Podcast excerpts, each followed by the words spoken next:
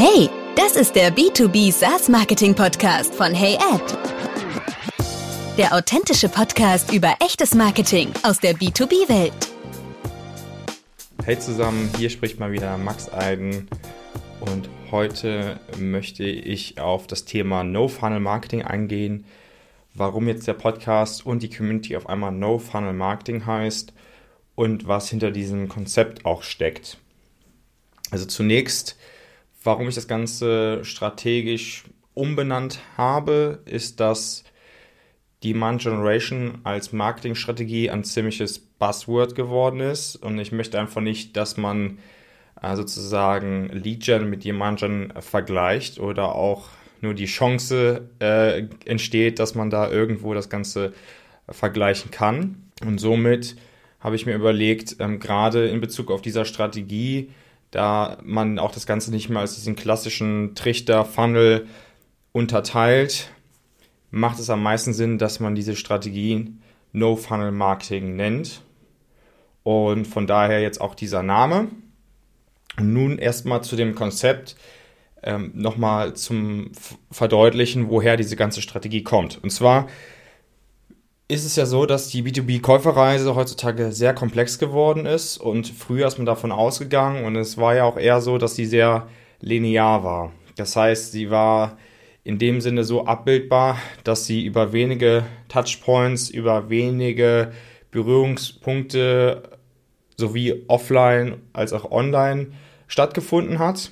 Nur heute gibt es ja viel mehr Möglichkeiten, sich zu informieren und ähm, auch aktiv zu werden, um in Kontakt zu treten mit Marken, mit Produkten, sich auszutauschen mit Experten, ähm, andere zu fragen, was sind deine Erfahrungswerte mit Produkt XY und so weiter und so fort. Also man kann sich super viel informieren, ohne dass man nur einmal in Kontakt tritt mit der eigentlichen Firma.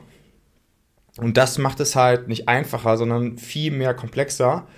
Und es gibt halt einfach auch viele Kanäle, wo deine potenzielle Zielgruppe auch vertreten ist. Sprich, das ist nicht nur ein Kanal, sondern wie gesagt, das können halt auch dann mal vier Kanäle sein. Von daher ist die B2B-Käuferreise sehr, äh, sehr komplex geworden und nicht mehr linear.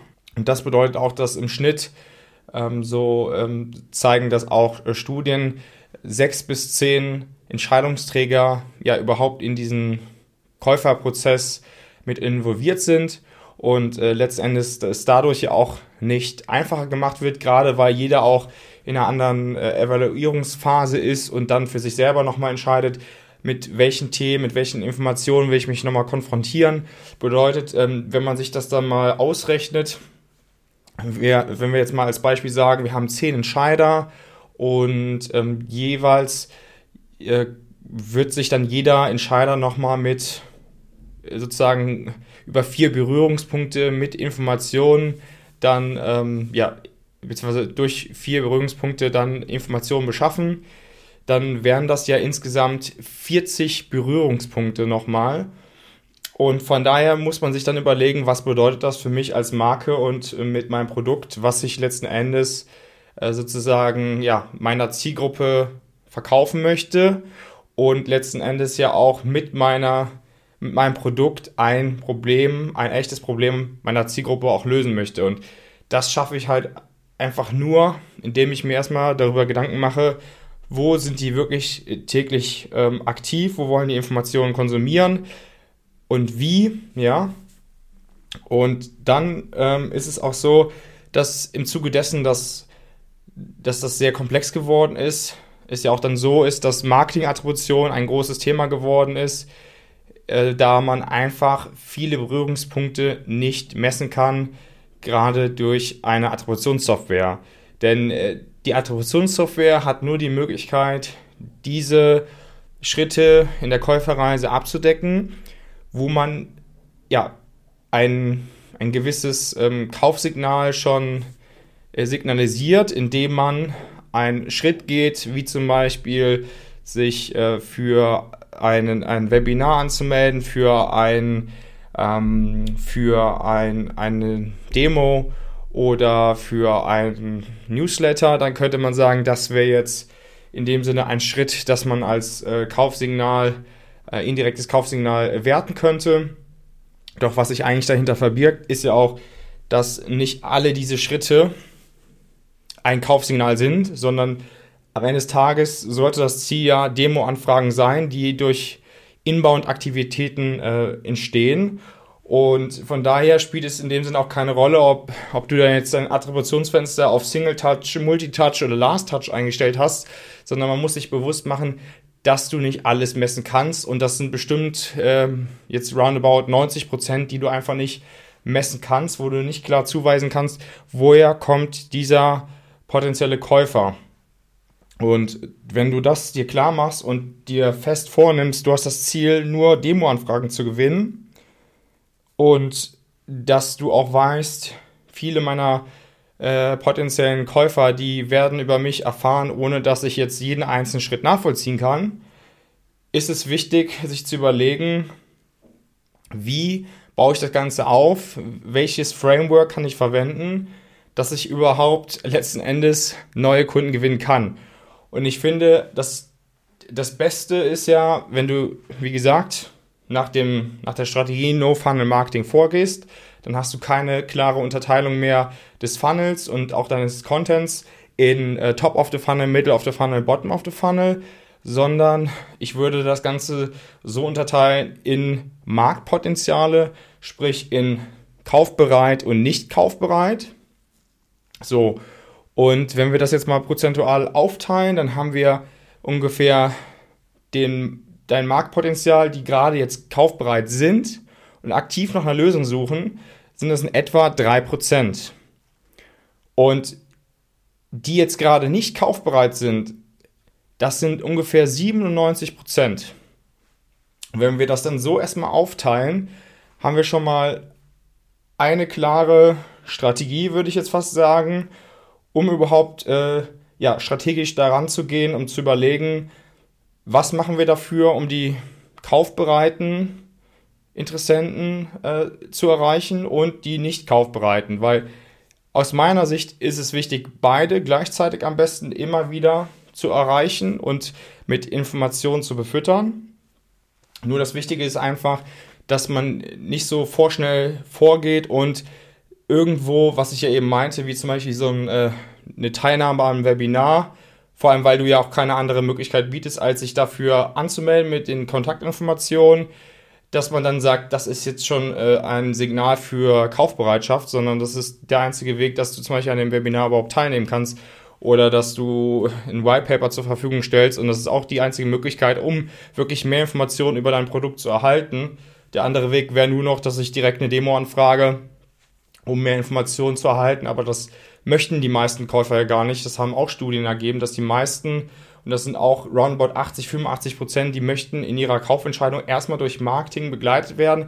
Die möchten das Produkt selbstständig entdecken und die möchten nicht direkt in Kontakt mit dem Sales treten. Ich weiß, dass das jetzt nicht jeder gerne hören will, aber das ist halt einfach die Wahrheit und das ist das heutige Kauf- und Konsumverhalten und an das muss man sich anpassen und das ist halt auch letztendlich die, ähm, überhaupt die Idee hinter dieser Strategie.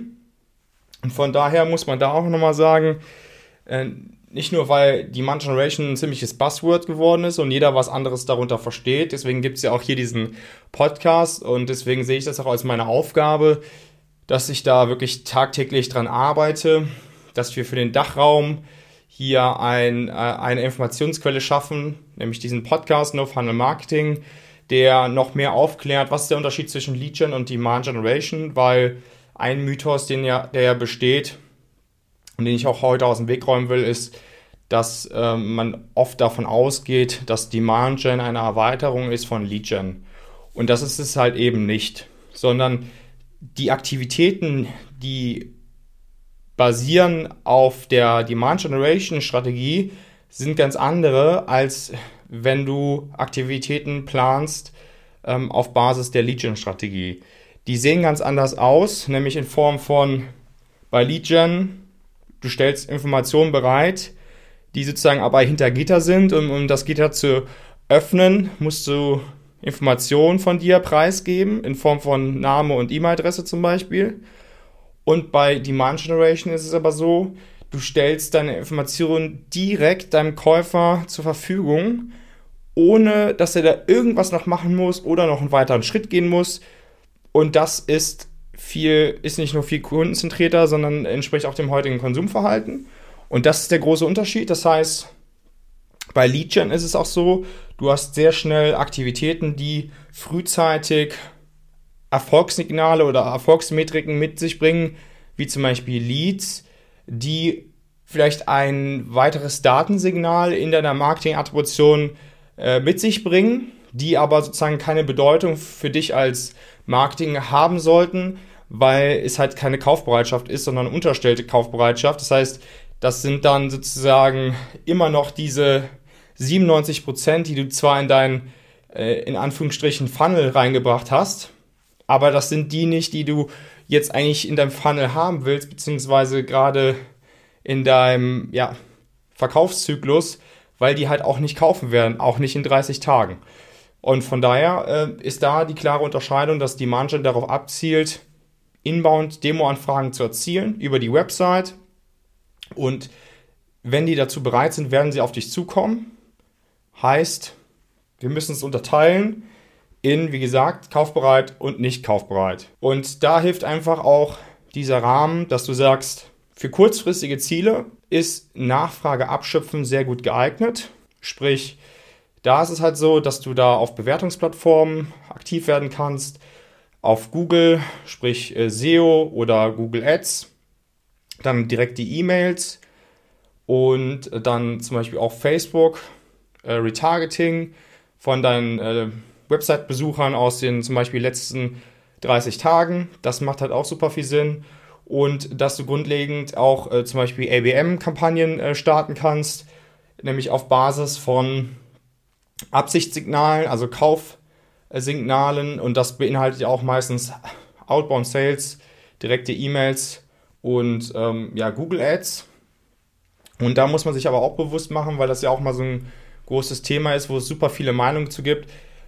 ABM kann auch nur auf der Basis ähm, von, von echten Kaufinteresse gestartet werden oder überhaupt ja, betrieben werden, indem man sich auch da bewusst macht, dass das Ganze darauf basiert, auf denen, die auch jetzt schon Kaufbereitschaft signalisiert haben äh, und zeigen, in Form von zum Beispiel, wie die halt auf Google auch suchen, dass die dann zum Beispiel sagen, XY äh, Pricing und das zeigt halt, dass da schon sehr starkes Kaufinteresse da ist. Oder dass die zum Beispiel auf, ja, auf deinem Demo-Formular waren. Und von daher beschränkt sich das auch nur, auch wenn du es segmentierst in deine Tier 3 äh, bis Tier 1 Accounts, dann beschränkt sich das trotzdem nur auf diese ungefähr 3% von deinem gesamten Marktpotenzial. Von daher ist es halt nur eingeschränkt hilfreich für das langfristige Unternehmenswachstum.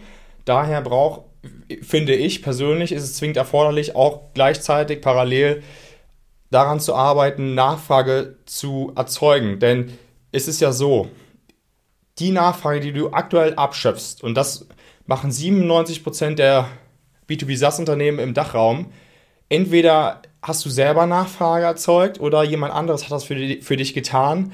Und von daher ähm, kannst du überhaupt diese Nachfrage abschöpfen. Das heißt, wichtig ist, dass du viel mehr Nachfrage erzeugst, dass du in sechs Monaten bis zehn Monaten viel mehr Nachfrage auch abschöpfen kannst. Denn klar gibt es auch Marktpositionen äh, bzw. Produktkategorien, wo das auch viel mehr umkämpfter ist und äh, sowas wie Videokonferenztools ist halt super be bekannte Produktkategorie und super umkämpft von großen Marken. Dennoch, ähm, die wenigsten setzen dann halt trotzdem auf Nachfrage erzeugen und in beiden Fällen, ob du jetzt eher so ein sehr äh, stark konkurrierendes Umfeld hast oder weniger konkurrierendes Umfeld, wird dir Nachfrage erzeugen sehr weit, äh, sehr viel weiterhelfen. Und daher, was man dort machen kann, ist, dass man auf äh, LinkedIn aktiv wird, sei es organisch oder auch über Paid Advertising. Das heißt aber nicht, dass man zum Beispiel eine Demo, ein Trial direkt bewirbt über seine LinkedIn Ads. Also das wird halt nicht funktionieren, weil das halt eben diese ganzen Nachfrage erzeugen äh, Marketingaktivitäten, das sind halt diese, ähm, die letzten Endes auch dafür ja sprechen, dass man noch keine Kaufbereitschaft hat, dass man wirklich noch sein Problem gar nicht kennt oder noch gar nicht weiß, dass es da draußen eine Lösung gibt.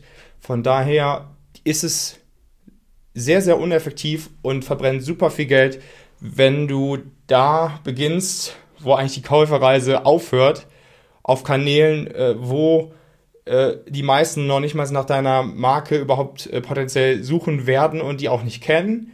Und von daher ist es da wichtig, Informationen über dein Produkt äh, bereitzustellen, über themenrelevante Informationen, die irgendwo im Zusammenhang mit dem Produkt oder mit der Branche stehen. Und von daher, das ist äh, wichtig, das zu beachten auf diesen Kanälen wie dann auch Facebook. Da kann man auch sehr gut über Paid Advertising aktiv werden. Es ist ja auch günstiger. Da ist natürlich das Targeting schwieriger. Daher, man hört ja auch oft, okay, LinkedIn ist so teuer. Am Ende des Tages bezahlst du für die Qualität. Du kannst halt viel mehr das Ganze äh, nicht nur demografisch, sondern auch firmografisch einteilen, wie zum Beispiel dann äh, die Unternehmensgröße, wie viel Umsatz sie machen. Und das kannst du ja auf Facebook nicht tun, außer du nutzt halt teure Tools. Und das macht halt nur Sinn, wenn du ja, fünfstellige, ein fünfstelliges Budget pro Monat hast. Dann gibt es noch äh, natürlich das Podcast-Format. Ist auch ein super Kanal, um Nachfrage zu erzeugen, um auch wirklich so seinen, seinen, seinen strategischen Point of View, sein Narrative ähm, ja, weiter zu verbreiten und seinen Standpunkt wirklich klar zu äußern oder auch Branchenexperten zu interviewen und damit indirekt auch so weit zu gehen, dass man letzten Endes auch eine Beziehung zu potenziellen Kunden aufbaut, zu potenziellen Unternehmen. Und auch wenn die jetzt gerade nicht dann kaufen werden, haben sie sich zumindest schon mal kennengelernt und kommen vielleicht später auf dich zurück. Aber das ist halt eine ganz andere Beziehung, ganz anderer Draht in Kombination dann vielleicht noch mit anderen Aktivitäten wie äh, Facebook, dann Pay Advertising und organische Beiträge auf LinkedIn dann wirst du langfristig viel besser deinen, deine potenziellen Kundengruppe auch einfach an dich binden können. Und das ist halt der große Vorteil. Dann gibt es ja noch die Möglichkeit Online-Events, um dort auch, ähnlich wie beim Podcast, ja Informationen, die relevant sind und hilfreich sind, bereitzustellen oder um auch ja, das, das Wissen zu teilen unter Experten, unter äh, Meinungsführern. Dann dasselbe auch für Offline-Events, also Offline-Events äh, sollten eher nicht genutzt werden, um Visitenkarten einzusammeln oder ja, potenziellen Unternehmen sozusagen hinterherzulaufen und da so sehr starke Akquise zu betreiben, sondern eher um Beziehungen aufzubauen, um vielleicht auch dort äh, persönlich dann Experten und Meinungsführer zu interviewen, um dort schon Content zu erstellen, Videos zu erstellen, den man dann wieder online nutzen kann. Und so sollte man dann das Ganze sehen. Also mehr aus der Sicht von, ich mache meine Marke bekannter, ich baue Beziehungen auf, als ich möchte jetzt sofort 20 Kunden gewinnen, äh, weil der Messestand ja auch super teuer ist. Das ist vielleicht so das Mindset, was man äh, in der Zukunft äh, mitbringen sollte, finde ich, für, für Offline-Events. Und wie gesagt, äh, entstehen viele Kosten und man sollte sich je nach Unternehmensphase auch wirklich gut überlegen, ob das so sinnvoll ist, weil zum Beispiel beim Sastre-Event in, in Barcelona, da kosten Stand mindestens 50.000 Dollar.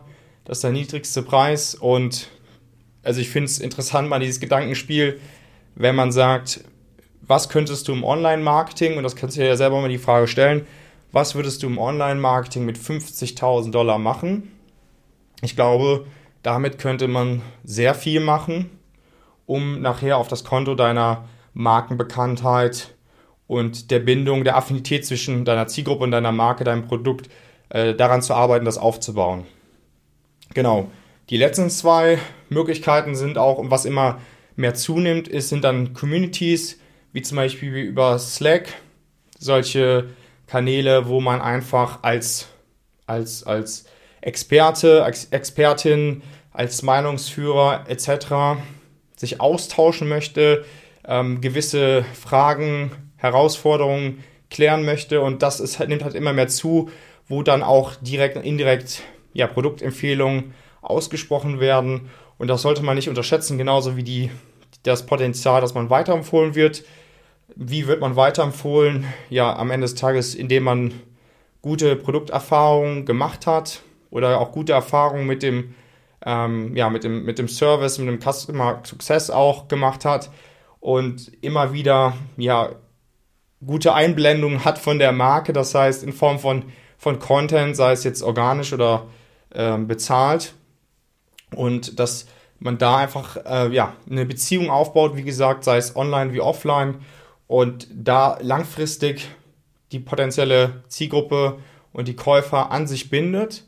Und das ist halt, wo du dann, wie gesagt, in sechs bis zehn bis zwölf Monaten viel mehr Nachfrage abschöpfen kannst, als wenn du dann halt dich wirklich nur auf diese drei Prozent konzentrierst, am besten noch viele Konkurrenten hast und du dich sozusagen um diese drei Prozent schlagen musst und jeder Google Ads macht, äh, jeder äh, Blogs schreibt und, und äh, jeder Outbound Sales macht. Ja, und dann, äh, wie gesagt, und dann bleibt ja nicht viel übrig. Das heißt, erstens ist das auch sehr teuer. Ja, natürlich kann sich das trotz, trotzdem lohnen vom ROI und gerade um kurzfristige Ziele, wie gesagt, auch äh, zu erreichen. Aber man muss sich wirklich bewusst machen, dass dieser Effekt, wenn man den Bedarf überhaupt erweckt im Markt und das zum größten Teil des Marktpotenzials, dass man dort auch langfristig bessere äh, äh, Unternehmensphasen ja, bewältigen kann, indem man halt schneller auch wachsen kann. Denn ich finde, wenn man äh, sich nur auf kurzfristige Ziele konzentriert, kann man langfristige Ziele so gut wie gar nicht erreichen, sondern ich finde es viel wichtiger, dass man sich auf langfristige Ziele zuerst fokussiert, um dann auch kurzfristige Ziele viel schneller erreichen zu können. Genau, das zu dem Thema. Wenn ihr noch Fragen dazu habt, kommt gerne auf mich zu. Wie gesagt, äh, mit dieser Folge. Das ist jetzt der Start von, von, der, von dem neuen Podcast. In dem Sinne, dass er jetzt dieses Rebranding bekommen hat, genauso die Community, No Funnel Marketing. Und wenn ihr noch Fragen zu der Unterteilung habt äh, von dieser Marketingstrategie, dass man da nicht mehr mit dem klassischen Trichter arbeitet, sondern eher mit der direkten Informationsbereitstellung und der Unterteilung von kaufbereit und nicht kaufbereit, dann lass es mich gerne wissen. Ansonsten hoffe ich, dass diese Folge dir auch Spaß gemacht hat.